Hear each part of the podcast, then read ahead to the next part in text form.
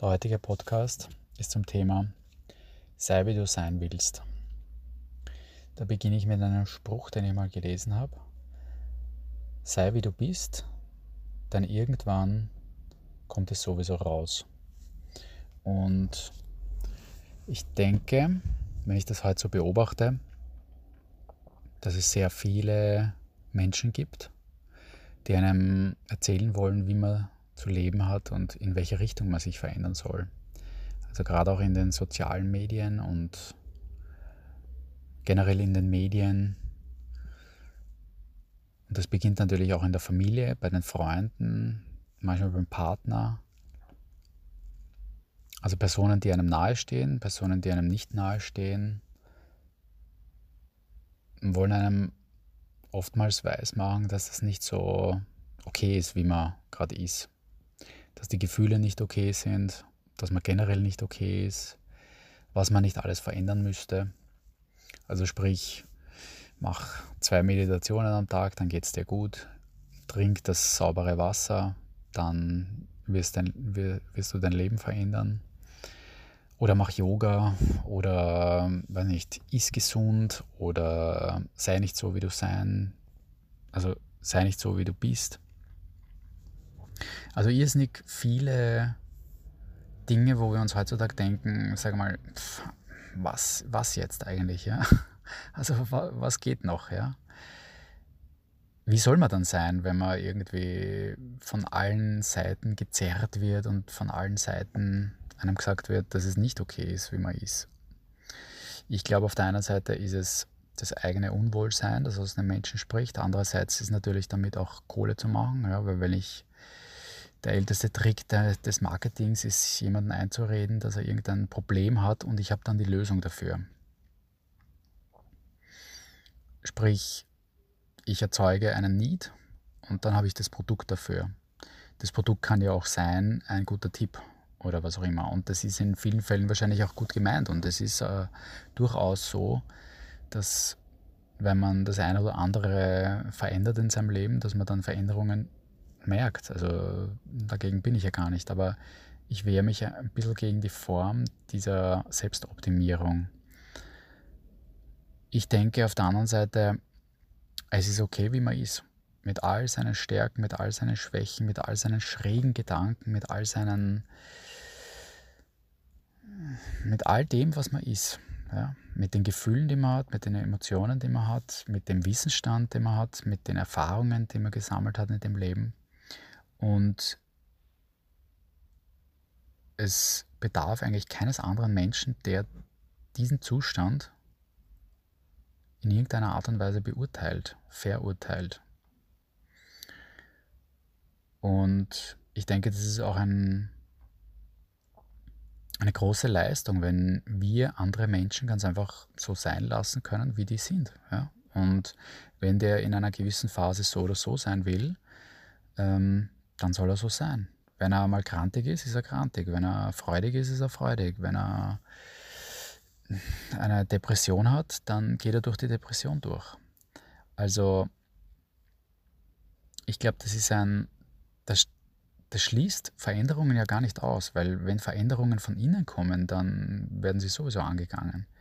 Ich glaube nur ganz einfach, hier und jetzt zu sagen, so wie ich bin, ist es gut. Hier und jetzt zu sagen, es ist vollkommen ausreichend. Es ist, ich muss nicht irgendwo mit der Karotte durchs Leben laufen. Weil die Karotte kann vielfältig sein. Die, die kann ein, ich weiß nicht, ein finanzielles Ziel sein. Die kann ein persönliches Ziel sein. Die kann ein psychologisches Ziel sein im Sinn von, ich fühle mich so nicht wohl und oder andere haben mir gesagt, ich bin so nicht okay und jetzt muss ich das verändern.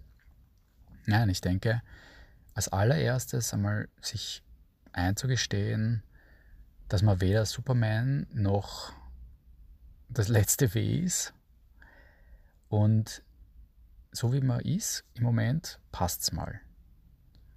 Und das alleine mal zu akzeptieren, ich glaube, das ist gar nicht so einfach. Also für mich ist es manchmal nicht einfach, mich zu akzeptieren. Und da gibt es natürlich auch Schattierungen. Das heißt, wenn ich hm, weiß nicht, besser drauf bin, dann akzeptiere ich mich mehr. Wenn ich schlechter drauf bin, denke ich mir, was bin ich für ein Idiot? Und das bringt aber letztlich nichts, ja, weil, weil ich mich halt dann selbst verurteile. Und, und ich würde, ich würde keinem Menschen einen Tipp geben, was zu verändern ist oder wo, wo, wohin die Reise geht, weil die, die Reise geht für uns in verschiedene Richtungen. Der eine ist mehr so, der andere ist mehr so. Ich meine, grundsätzlich glaube ich, haben wir alle jedes Potenzial in uns. Natürlich gibt es ganz unterschiedliche Charaktere und Ausprägungen und auch Lebensziele, Lebensmissionen. Das, was wir mittragen und dort, wo wir hinwollen. Aber es ist denke ich wirklich, der erste Punkt, der erste Schritt ist ganz klar zu sagen, so wie es jetzt ist, mit all seinen von mir aus Schwierigkeiten, Komplikationen, auch freudigen Seiten, tollen Seiten, guten Seiten, Dingen, die funktionieren und Dingen, die nicht funktionieren, genauso wie es jetzt ist, passt. Ich denke, das ist sich selbst gegenüber mal das Schönste, und vielleicht auch schwierigste Schritt. Ich weiß nicht, ob es so schwierig ist. Ich weiß es nicht. Manchmal fällt es mir schwierig, manchmal nicht. Und ich beobachte auch bei anderen Menschen, dass die, dass sie es ähnlich handhaben. Und ich beobachte aber auch eben Menschen, die jahrelang, jahrzehntelang einem, einem Ideal nachlaufen, das sie, ich weiß auch nicht, versuchen zu erreichen, nur weil ihnen irgendwer gesagt hat oder quasi sie sich selbst dann letztlich gesagt haben, dass so wie sie sind nicht wirklich passt. Dass sie sich verändern müssten, dass sie, ich weiß nicht, mehr wissen sollten oder ausgeglichener sein sollten oder sich nicht aufregen sollten oder, oder was auch immer. Also ich denke, der erste Schritt zur Veränderung, der erste Schritt zu der Veränderung, die man wirklich will, der ist zu sagen, so wie es jetzt ist und so wie ich bin,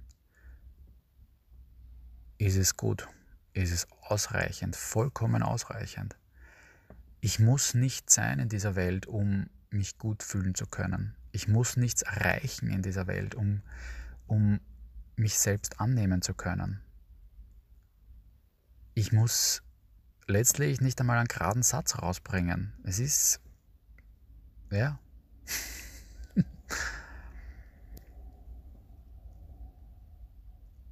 Und ich denke, dass soziale Medien ein Sprungbrett dafür sein können. Also zum Beispiel habe ich jetzt vor kurzem diese App TikTok kennengelernt. Und man mag das nicht schnell verurteilen, ähm, weil man es abtut als, ach, was ist das für ein Quatsch, das ist ja nur für die Jungen und da machen Leute Videos und so weiter. Aber es ist ein interessanter Prozess, wenn du das mal selbst machst weil, weil du ganz einfach nicht wirklich verurteilt wirst, weil jeder Quatsch macht, ja, weil jeder irgendeinen, äh, manchmal sind es tolle Videos drinnen, ja, aber im Grunde zeigt sich halt jeder selbst so, wie er ist, ohne, ohne große Mascheln rundherum. Und wenn man da ein paar Videos reinstellt oder Instagram oder auch in Facebook aktiv ist, das bewirkt, dass du immer mehr dass du eigentlich immer selbstbewusster wirst. Und das ist eigentlich, so jetzt ruft mich gerade wer an, sorry, bin ich ein bisschen draußen. Ähm, das ist eigentlich wirklich zu dem stehen, was man ist. Dass man gewisse Dinge auch einfach nicht gut kann. Naja, na und? Mein Gott, ich habe Talente in anderen Richtungen, ich habe ich hab Erfahrungen, ich habe Wissen in anderen Richtungen. Wozu ist es notwendig, dass alle super sind? Es ist überhaupt nicht notwendig. Es reicht so, wie man ist. Es ist wirklich, es ist wirklich vollkommen okay. Und egal wie man ist, dick, dünn, reich, arm, groß, klein, äh, weiße Gesichtsfarbe oder sich, wurscht was. Wurscht, wo auf der Welt man geboren ist, wurscht, zu welchem Tribe man dazugehört, in welcher Ortschaft man lebt, was man gelernt hat, was man arbeitet. Ähm, das ist nicht wirklich relevant fürs eigene Befinden. Also du, du kannst eigentlich aus jedem Leben was machen. Die, die, die, und es gibt ja eigentlich auch nicht einmal einen, einen, einen Need, was Gescheites aus deinem Leben zu machen. Das gibt es nicht. Das wurde uns ja eingebläut, eingetrichtert. Hm, also sprich, ich denke, zu sich stehen, Selbstbewusstsein entwickeln, aus, dem, aus der tiefen Überzeugung heraus, dass es gut ist, wie es ist. Ich habe letztes Mal im TikTok ein, ein, ein, ein Video gesehen von einer Dame, die war recht beleibt und die stellt sich hin und sagt, ich bin dick, ich bin noch nicht schön, aber ich bin lieb, die Leute mögen mich, ich höre zu und ich bin eigentlich ein, ein lässiger Mensch. Und das hat mir so getaugt, das ist so richtig, hey, so bin ich, so ist es, ja. Du kannst mich nehmen, als der ich bin. Und das ist irrsinnig schön, wenn Menschen zu sich stehen. Das ist ein, eine, eine riesen, ja, das ist ein schönes Selbstbewusstsein. Das ist authentisch, das ist, das ist ehrlich, das ist echt, das ist nicht gekünstelt, das ist nicht gespielt, das ist nicht verbessert, das ist nicht routiniert oder was auch immer, sondern es ist, wie es ist. Also ich wünsche dir von allem Herzen, steh zu dir, weil es ist okay, wie man ist. Danke fürs Zuhören. Alles Liebe.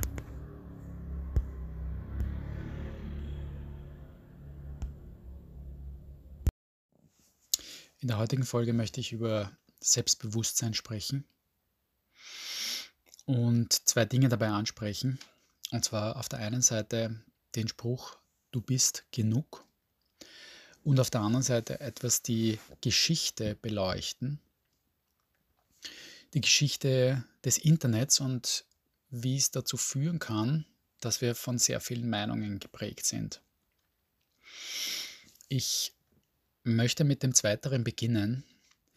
Und zwar überlegen wir uns einmal, wie das war vor 50 Jahren, als meine Eltern so 25 Jahre alt waren, circa. Die sind aufgewachsen in, am Land in Österreich, also in, im Waldviertel, in, einer sehr, in einem sehr kleinen Dorf. Wen gab es da in einem sehr kleinen Dorf? Sagen wir, 300 Personen haben dort gelebt. Da gab es einen Bäcker, da gab es einen Fleischhauer, da gab es vielleicht schon in den späteren 60er, 70er Jahren dann schon auch einen Supermarkt von mir aus. Da gab es einen kleinen Laden, der, weiß nicht, Eis verkauft hat, eine Konditorei. Da gab es vielleicht einen Schuhmacher, da gab es einen Handwerker, Tischlerei, und dann gab es das Rathaus und die Gemeinde und ein paar waren Bauern, ein paar waren Handwerker, ein paar haben sich um die alten Menschen gekümmert. Dann gab es Kirchen normalerweise im Dorf und so weiter. Das heißt, es war überschaubar. Man kannte die Leute wenn die dann einmal vielleicht auf Urlaub gefahren sind, von mir aus nach Kärnten oder von mir aus nach Italien, dann haben sie halt ein paar neue Leute kennengelernt, aber es war trotzdem überschaubar. Wenn sie auch dann nach Wien gezogen sind, ja, hat man, da wurde es natürlich schon größer. Also da hat man dann schon mehr Leute gekannt, aufgrund der Arbeit, aufgrund der Feste, wo man eingeladen wurde, aufgrund dessen, dass der Bäcker halt äh, vielleicht eine Kette war, wie der Mann oder Ströck oder was auch immer. Also das wurde dann schon natürlich viel größer. In eine größere Stadt sind mehr Menschen, lernst du mehr Menschen kennen. Sie haben dann in einer, in einer Wohnsiedlung gewohnt von also ein größeres Haus, einfach 100 Parteien circa, und haben aufgrund dessen dann schon mehr Leute gekannt als früher im Dorf. Was aber das Internet gemacht hat, und das ist noch gar nicht so lange her, weil wie ich in der Schule war, vor rund 20 Jahren, da war das, das Internet noch in den Kinderschuhen. Da war das eigentlich so, dass man gerade mal ein E-Mail schreiben konnte und man, könnt, man konnte zwar schon im Internet irgendwas suchen, aber das war sehr in den Kinderschuhen, das war noch sehr jung. Und jetzt die letzten 20, 25, 30 Jahre hat sich das natürlich rapide entwickelt. Und heute haben wir eine Situation, wo wir uns, wenn wir zum Beispiel die sozialen Medien betrachten, in Sekundenschnelle alles auf der ganzen Welt anschauen können. Es gibt Videos von Guatemala, es gibt Videos von Peru, es gibt Videos von Spanien, Frankreich, Griechenland.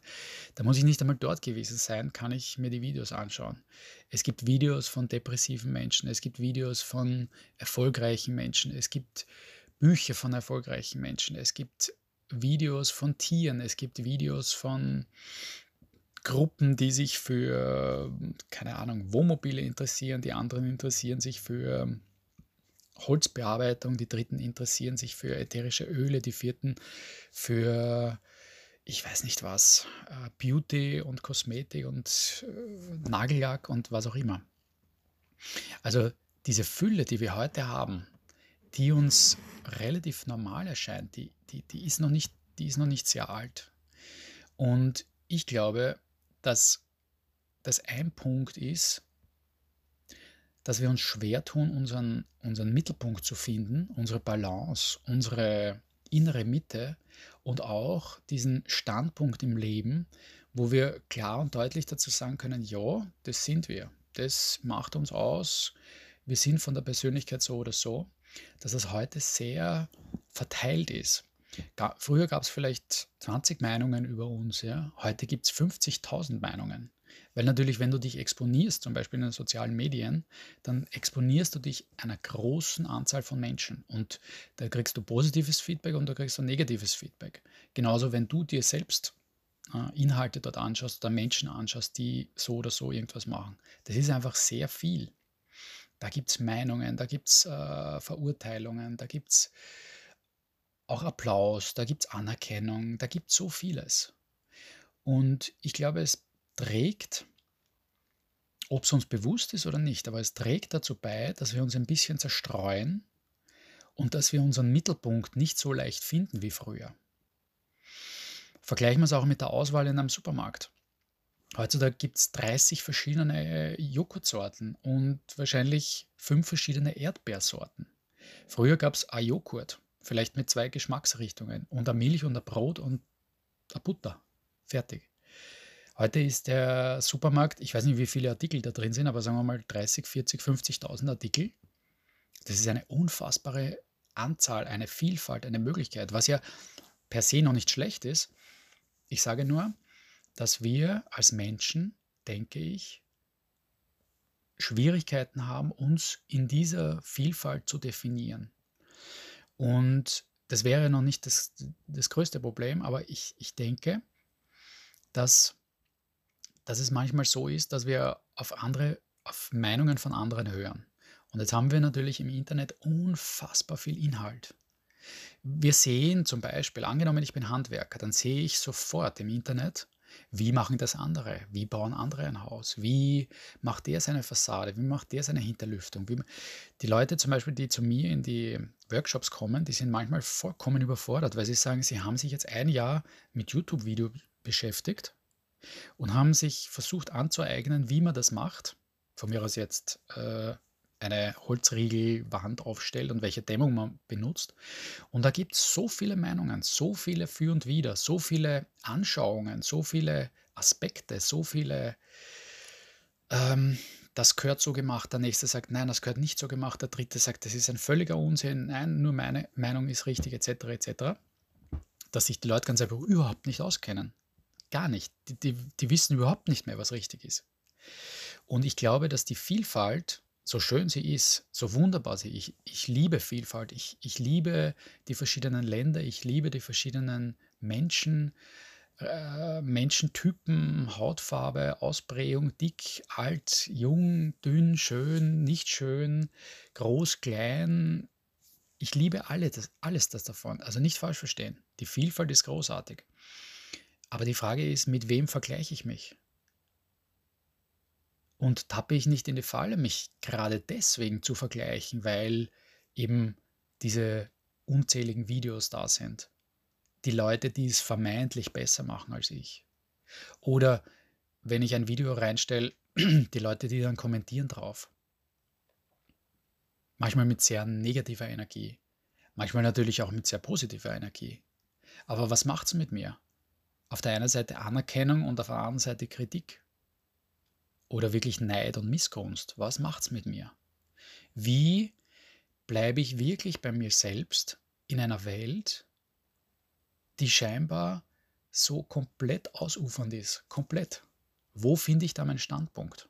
Wo finde ich da meine starken Wurzeln, wo ich sage, ich bin der ich bin, dazu stehe ich, das sind meine, von mir aus auch Glaubenssätze, das heißt ja nicht, dass ich in allem recht habe, aber für mich habe ich recht. Und, und, und ich denke, dass wir dazu tendieren, uns in dieser Vielzahl an Möglichkeiten, an Aspekten zu verlieren. Und dann irgendwo verlieren wir auch das Selbstbewusstsein, das wir eigentlich als Kind ja hatten. Erinnern wir uns an früher, wenn wir irgendwie einen Stammdamm, Stammdamm, äh, Staudamm, sorry, gebaut haben, ja, da haben wir nicht zuerst gegoogelt, wie man das macht. Oder ein kleines Lagerfeuer. Wir haben ganz einfach den Staudamm gebaut. Und es war wurscht, ob der dreimal irgendwie kaputt gegangen ist und beim vierten Mal funktioniert. Das war völlig egal. Weil es gab auch nicht tausend Meinungen rundherum. Es gab uns, vielleicht dann noch zwei Freunde, aber das war's. Mehr gab es da nicht. Und, oder Lagerfeuer. Ich glaube, die Kinder heutzutage, die müssen googeln, damit sie irgendwie ein Lagerfeuer überhaupt einmal äh, entzünden können. Ja, wir haben es einfach probiert. Und wir sind ohne Helm gefahren und wir sind ohne äh, dieser ganzen Sicherheitsmaßnahmen gefahren und da ist nicht auf jedem Produkt drauf gestanden, ah, man darf es nicht essen und man darf es nicht, sich nicht über den Kopf ziehen und wir haben auch überlebt. Also es ist schon, schon, it's a crazy world. Und ich glaube, als Menschen geht es, als, als Mensch geht es darum, dass wir ganz einfach ganz klar, deutlich, vor allem für uns selbst, definieren, das ist mein zentraler Punkt, zu dem stehe ich. Das heißt aber im Umkehrschluss auch nicht, dass ich meine Meinung nicht verändere. Durchwegs. Also Menschen, mich inklusive, ich verändere mich seit, seit 20 Jahren, glaube ich. Aber weil es aus mir herauskommt und nicht, weil, weil ich mir denke, ich müsste was anderes machen, weil andere Menschen mich kritisieren. Das ist, glaube ich, ein ganz wichtiger Punkt. Veränderung, die von innen heraus passiert, weil sie gewollt ist, weil sie ansteht, weil zum Beispiel auch jemand gestorben ist oder weil eine Trennung da ist oder weil ein anderes Ereignis da ist, weil ein Kind da ist, weil äh, schwierige Lebenssituationen gerade da sind, schwierige Lebensumstände, ja, dann oder ich habe eine gewisse Routine zum Beispiel satt. Ich, ich selbst war Alkoholiker und ich habe satt gehabt, immer zu trinken. Ich war zwar nicht so, dass ich jetzt starker Alkoholiker war, aber ich brauchte trotz dennoch ein Bier am Abend, unter dem war es nicht. Ja, das heißt, ich war, dadurch, wenn man regelmäßig Alkohol trinkt, ist man Alkoholiker, sprich, ich war Alkoholiker. Ähm, das heißt, das hat mich selber angenervt, dass ich eine Routine habe, davon nicht wegzukommen. Und dann, irgendwann habe ich gesagt, okay, jetzt gehe ich das an. Aber nicht, weil mir irgendwie drei Leute gesagt haben, hey, du bist Alkoholiker, du solltest vom Alkohol weg, sondern weil es aus mir heraus entstanden ist, der Wunsch, ich habe es langsam satt, Alkoholiker zu sein. Darüber möchte ich übrigens einen eigene, eigenen Podcast machen, wie ich das geschafft habe und vielleicht kann es ja dem einen oder anderen helfen. Ja, das ist die Vielfalt und die Schwierigkeit, da wirklich auch zum richtigen Selbstbewusstsein zu kommen, zu dem, dass man von Herzen aus sagen kann, das macht mich als Mensch aus. Und ich sehe es in allen Fällen als ein sowohl als auch. Das heißt, die Meinungen da draußen, die werden weiter existieren, die können weiter existieren, die sollen auch weiter existieren. Das ist alles nichts Böses. Und die anderen Menschen haben ja für sich auch recht mit ihrer Wahrheit. Die Frage ist nur, wie definiere ich mich in dieser Welt voller Meinungen? voller Ansichten, voller Unterschiede. Und da komme ich jetzt zum zweiten Punkt. Ich glaube, irgendwann im Leben muss man sich ganz einfach sagen, ich bin genug. So wie ich jetzt bin. Und zwar um keinen Millimeter besser oder schlechter. Genau so wie ich jetzt bin. Mit all meinen Stärken und Schwächen, mit all meinen, von mir aus, Süchten, mit all meinen, manchmal bin ich schlecht drauf, meistens bin ich gut drauf, mit all meinen Charaktereigenschaften, mit allen meinen persönlichen Zügen, genauso wie ich jetzt bin, bin ich genug.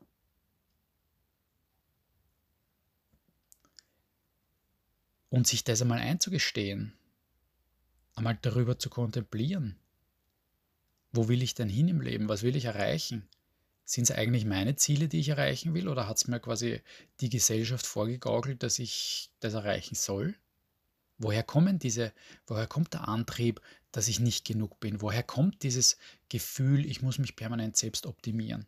Ich muss einen Selbsterkenntniskurs nach dem anderen machen. Ich muss einen Retreat nach dem anderen. Und nichts gegen Retreats. Ich bin der größte Verfechter von sowas. Ja? Also wenn es aus einem eigenen, wenn es aus dem eigenen heraus entsteht, dann bitte mach's das. Das ist herrlich. Das ist immer wieder eine wunderbare Arbeit an sich selbst, auch wenn es nicht schön ist. Es ist eine wunderbare Arbeit an sich selbst. Aber, aber dadurch, dass wir von so vielen Meinungen und, und auch von Kritik umgeben sind, glaube ich, entsteht oft das Gefühl, dass wir uns dann irgendwann selbst nicht mehr genügen, weil wir diese Meinungen von anderen vielleicht gar nicht bewusst, aber irgendwann sickert es doch in unseren Mind durch und irgendwann fragen wir uns dann, hm, vielleicht haben die recht. Das finde ich wirklich ist ein unschöner Zug an mir. Das finde ich wirklich sollte ich verändern. Ja, da hat er recht. Da hat sie recht. Oder da haben sogar Unbekannte recht, die irgendwie irgendwas zu meinem Video kommentieren. Da haben die recht.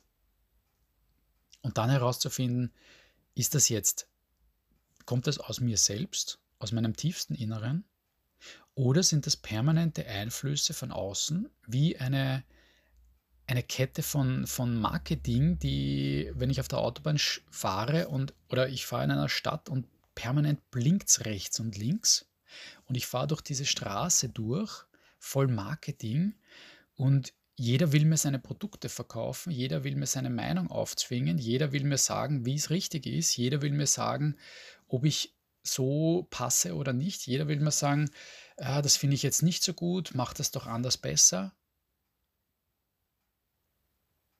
Und, und da einfach zu sagen, ich bin genug. Und ich denke, jeder Mensch jedes Lebewesen, jedes Wesen ganz generell, egal ob sichtbar oder unsichtbar. Wir sind alle göttlich. Wir sind im Kern absolut göttlich und wir sind genial, wir sind großartig, wir sind unfassbar großartig. Und jeder tut letztlich nach bestem Wissen und Gewissen das, was ganz einfach seine Sache ist. Da kann man Menschen oft gar nicht das übel nehmen, weil es ganz einfach ihr Seelenplan ist, ihr Karma, wie auch immer. Das heißt nicht, dass ich jetzt alle Aktionen der Menschen für gut befinde, ja. Aber ich bin genug. Und ich glaube, wenn man das verinnerlicht, wenn man da wirklich zu einem Punkt kommt, wo man sagt, ich meine das wirklich so, und kann mich annehmen dabei. Weil ich weiß ja, was meine, was meine Dinge sind, die mich selber an mir stören. Das weiß ich ja eh. Und dass ich da manchmal dran arbeite, die so zu verändern. Aber die Frage ist auch, die nächste Frage ist, wie verurteile ich mich selbst? Wie beurteile ich mich selbst? Um einmal überhaupt dazu zu kommen, dass ich sagen kann, ich bin okay, so wie ich bin ich bin gut so wie ich bin. Oder am besten, ich bin neutral so wie ich bin. Weder gut noch schlecht. Ich bin einfach. Und ob das andere, mein, andere Menschen teilen, diese Meinung oder nicht, sei mal dahingestellt. Aber wie sehe ich mich selbst? Was sind die Punkte, wo ich mir selbst gegenüber der größte Zweifler bin. der größte Kritiker und den härtesten Kampf in mir selbst, mit mir selbst auskämpfe. Wo ich mir sage, du kannst es nicht, du bist zu blöd dafür, du bist zu, du hast keine Ausdauer, du beginnst Dinge und, und führst sie nicht fertig. Wo bin ich der größte Kritiker, den es gibt? Mir gegenüber. Und was davon kommt von Meinungen von anderen? Weil überlegen wir uns, gehen wir wieder zurück ins Dorf mit 300 Leuten. Die Frage ist, oder gehen wir vielleicht noch weiter zurück, in einem Keltendorf mit 50 Leuten, die alle auf einem kleinen Platz zusammengelebt haben. War das auch so, dass sich die ständig kritisiert haben und irgendwie, irgendwie gesagt haben, ja, das kannst du nicht, das geht nicht hin und her? Oder haben sich die eher motiviert? Haben sich die irgendwie motiviert, allein schon deswegen, damit sie gewusst haben, irgendwie das zu überleben? Ja. Weil quasi, wenn ich den anderen nicht stark mache, dann, dann ist es blöd für mich selbst, ja. Und ich glaube, genau zu dem, wenn wir zu uns selbst sagen, ich bin genug, ich bin okay, wie ich bin, dann kann ich das auch in anderen sehen. Und dann kann ich das auch in anderen zulassen. Und die mögen durchaus eine andere Meinung haben. Die, die mögen durchaus ganz andere Ansichten haben, die anderen Menschen. Und haben sie auch. Das ist einfach so. Jeder Mensch hat seine eigenen Ansichten. Aufgrund seines neuronalen Netzwerkes, aufgrund seiner Kindheit, aufgrund seiner Prägungen etc. etc. Das ist einfach so dann kann ich das aber auch akzeptieren. Wenn ich es bei mir akzeptieren kann, kann ich es bei anderen auch besser akzeptieren. Dann müssen die anderen Menschen nicht nach, meinem, nach meiner Wahrheit fungieren. Das heißt, ich muss, wenn ich jetzt meine Wahrheit habe, müssen die anderen nicht nach dem hupfen. Die können sein, wie sie sein wollen. Und, und ich kann mir gegenüber aber auch so sein, wie ich sein will. Und ich glaube, wenn wir uns das zugestehen können, dann können wir immer mehr zu einem, vielleicht idealisiere ich auch dieses Bild der Kelten, aber dann können wir immer mehr zu einem, zu einem Dorfcharakter zurückkommen und sagen, die nächsten zehn Leute, die nächsten 50 Leute, die nächsten 100 Leute, die mir am nähersten sind, aber auch die anderen, die versuche ich, wenn dann, zu motivieren. Die versuche ich größer zu machen, die versuche ich zu verbessern. Aber wir haben es oft gelernt, dass eine sogenannte Verbesserung nur durch Kritik entsteht. Wie haben wir das gelernt? In der Schule natürlich, ja. Wenn irgendwas nicht richtig gemacht wurde, gab es Kritik in Form einer Schelte oder einer Note oder was auch immer. Es war meistens Kritik. Auch Eltern haben sehr oft gerne und kritisiert, vor allem irgendwie da die männlichen, die Männer weil sie es halt auch so gelernt haben, im Sinn von harte Arbeit und ja, damit was wird aus dir, musst du was machen und damit du was machst, musst du kritisiert werden, weil wenn du nicht kritisiert wirst, dann tust du ja nichts. Das heißt, heute haben wir aber eher so, ich möchte es umdrehen, diesen positiven Aspekt, dieses Begleiten, dieses Aufbauen, dieses Motivieren, dieses Schau, das ist der Weg. Da fehlen dir vielleicht auf diesen fünf Schritten hast du bei, vielleicht bei zwei ein gewisses Problem, lass uns daran arbeiten. Okay, dann schauen wir uns das an. Aber nicht zu sagen, schau, von den fünf Schritten, das schaffst du ja nie. Ja? Weil das sind die zwei Schritte von den fünf Schritten, da kommst du ja nicht drüber. Wie, sollst du das schaffen? Vergiss es. Oder negative Kritik im Sinn von, ich habe dir doch immer schon gesagt, das und das und das. Wohin führt das? Wenn ich, so, wenn ich jemandem das sage, was, was, ist was ist die Reaktion des anderen? Glauben wir wirklich, dass wenn wir negativ kritisieren, dass der andere dann sagt, ah, ja, Gott sei Dank, dass du mir das sagst, das hätte ich nie gesehen, aber dadurch, dass du mich so scharf kritisierst, jetzt verstehe ich es und jetzt werde ich es sofort ändern. Wie oft ist uns das schon passiert? Und ich rede nicht davon, dass wir manchmal am guten Freund in einer guten Stunde auch einmal eine Kritik anbringen können. Davon rede ich nicht. Aber das sind zwei verschiedene Paar Schuhe. Es gibt übrigens einen Spruch ähm, oder einen Spruch, quasi eine Lebensweisheit, kritisiere nie ein Kind. Wen du kritisieren kannst, ist ein Meister. Das heißt, wenn zum Beispiel jemand am Aufbau begriffen ist, also am Lernen, im, im, im Werden, dann kritisiere den nicht, sondern förder den. Förder, förder, förder, förder, förder den. Motivieren, positiv motivieren. Man kann auch eine Kritik übrigens positiv formulieren. Das ist auch nicht schwierig. Wir haben es nur nicht gelernt. Und wenn ein Meister dann ein Meister ist, dann kannst du ihn durchaus kritisieren. Dann ist es, dann ist es irgendwie ein anderer Fall. Aber für uns alle, die wir nicht erleuchtet sind und keine Meister äh, in allen Disziplinen sind, wir sollten uns eigentlich permanent gegenseitig fördern und uns in die Augen schauen und sagen, du bist genug. Du bist gut so, wie du bist. Punkt aus Ende. Punkt aus Ende. Punkt aus Ende ist, glaube ich, ein guter Schluss. Insofern alles Liebe, alles Gute und eine schöne Zukunft.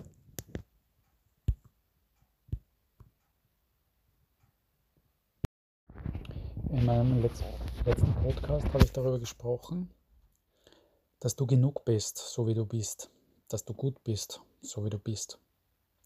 Und daran anknüpfend kann man eigentlich Folgendes feststellen, oder stelle ich die Frage, ob nicht die Industrie uns vorgaukelt, dass wir nicht gut genug sind und um, um uns dann Produkte verkaufen zu können.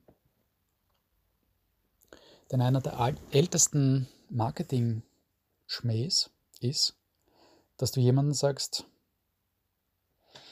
du musst davor oder davor Angst haben. Damit kann man super eine Sicherheitstür verkaufen zum Beispiel oder ein ganz tolles, sicherheitstechnisch am letzten Standpunkt stehendes Auto. Du redest jemanden ein, du bist nicht gut, du brauchst das, um gut zu sein. Da kannst du schon wieder Produkte verkaufen. Du zeigst Menschen, die sich lachend in einer Gruppe von anderen lachenden Menschen umgeben und die haben von mir aus alle eine irgendein, was haben die? Eine Uhr. Also um mit dort dabei zu sein, brauchst du diese Uhr. Oder mit in dieser Gesellschaft zu sein, in dieser Gruppe, brauchst du dieses Armband.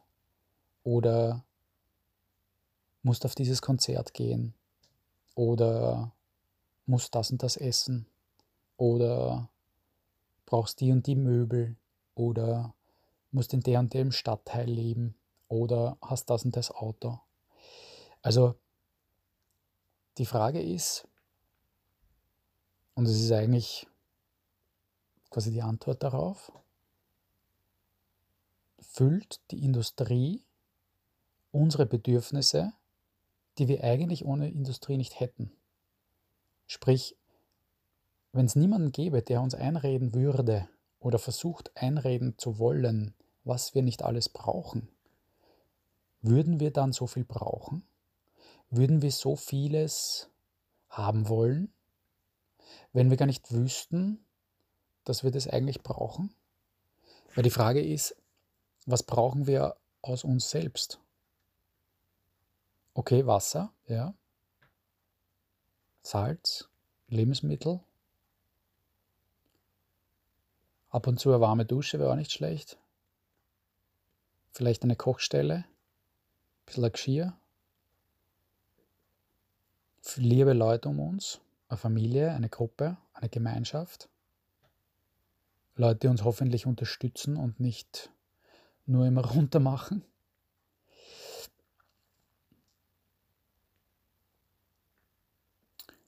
Was brauchen wir darüber hinaus? Ein Bett, also Schlafstelle, etwas Wärme, eine Heizung, vielleicht noch ein Vehikel, sage ich mal, ein Auto, adjacent, um von A nach B zu kommen. Die Frage ist, wie muss das schon ausschauen, wenn es überhaupt so sein ist, also wenn es überhaupt so ist, dass wir ein Auto brauchen, okay. Auto ist grundsätzlich super. Also vor allem, wenn du am Land lebst, wirst du die Vorteile, Vorteile genießen. Aber ja, welches Auto muss es sein? Muss es das Schnickschnack-Auto sein um 40.000 Euro? Muss es das sein um 20.000 Euro, um 60.000 Euro? Was muss, da, was muss da drin sein? Und braucht man alle drei Jahre ein neues Auto? Braucht man alle fünf Jahre ein neues Auto? Braucht man jetzt, wo man sich denkt, oh, jetzt muss alles grün werden, braucht man jetzt wieder ein grünes Elektroauto, wo dann der Elektromotor nach drei Jahren eingeht? Oder die Elektronik spinnt und man das ganze Auto deswegen weghauen kann, was ich schon ein paar Mal erlebt habe mittlerweile. Das heißt, sind jetzt die, die neue Produktwelle ist ja die grüne Produktwelle. Das heißt, jetzt kann man alles wieder tauschen und auf grün austauschen. Was für ein Schwachsinn aus meiner Sicht. Genauso im Lebensmittelbereich. Wo setzt die Werbung an? Wo setzt das Marketing an? Wo setzen Firmen an, weil die ganz genau wissen, wenn sie uns einreden, dass wir,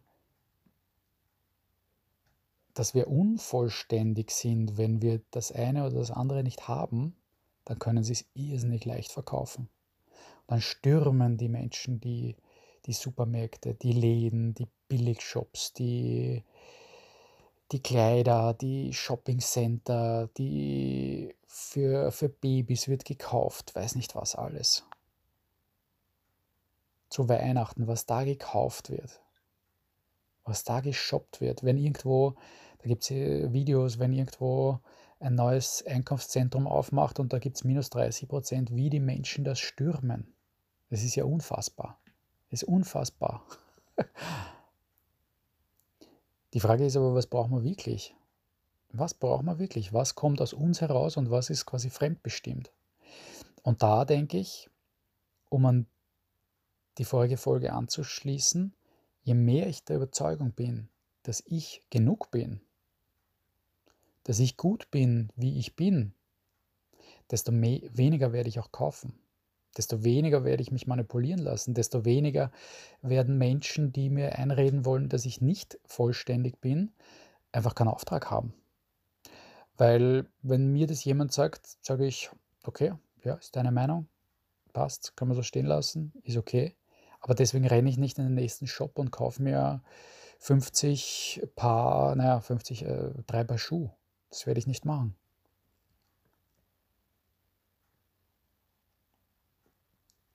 Genauso ist es beim Essen aus meiner Sicht. Wie viel vom Essen ist emotional? Wie viel vom Essen ist quasi körperliche Befriedigung im Sinn von, okay, dass wir satt sind, aber wie viel geht darüber hinaus? Wie viel ist von der Industrie gemacht, dass wir süchtig drauf werden auf Zucker, Fett und Salze? Wie viel von dem Überschuss ist einfach nicht unseres? Also was geht über unser inneres Selbst hinaus, wo wir uns aber dann denken, ich brauche das unbedingt, damit ich glücklich bin.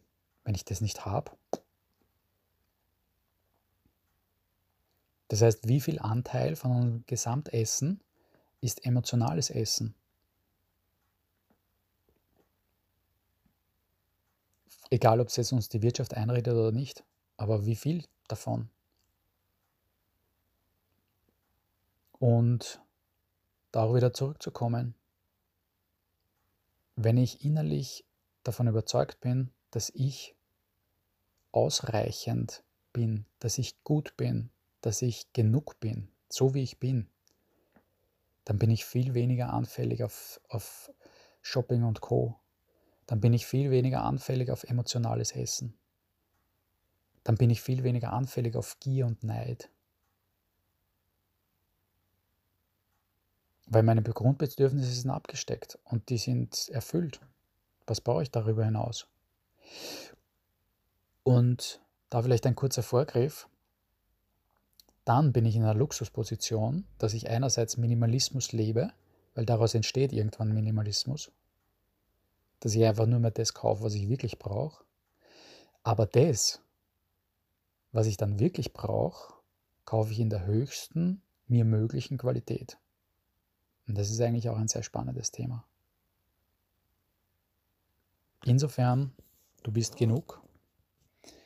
Und das war der Podcast für heute. Danke, tschüss.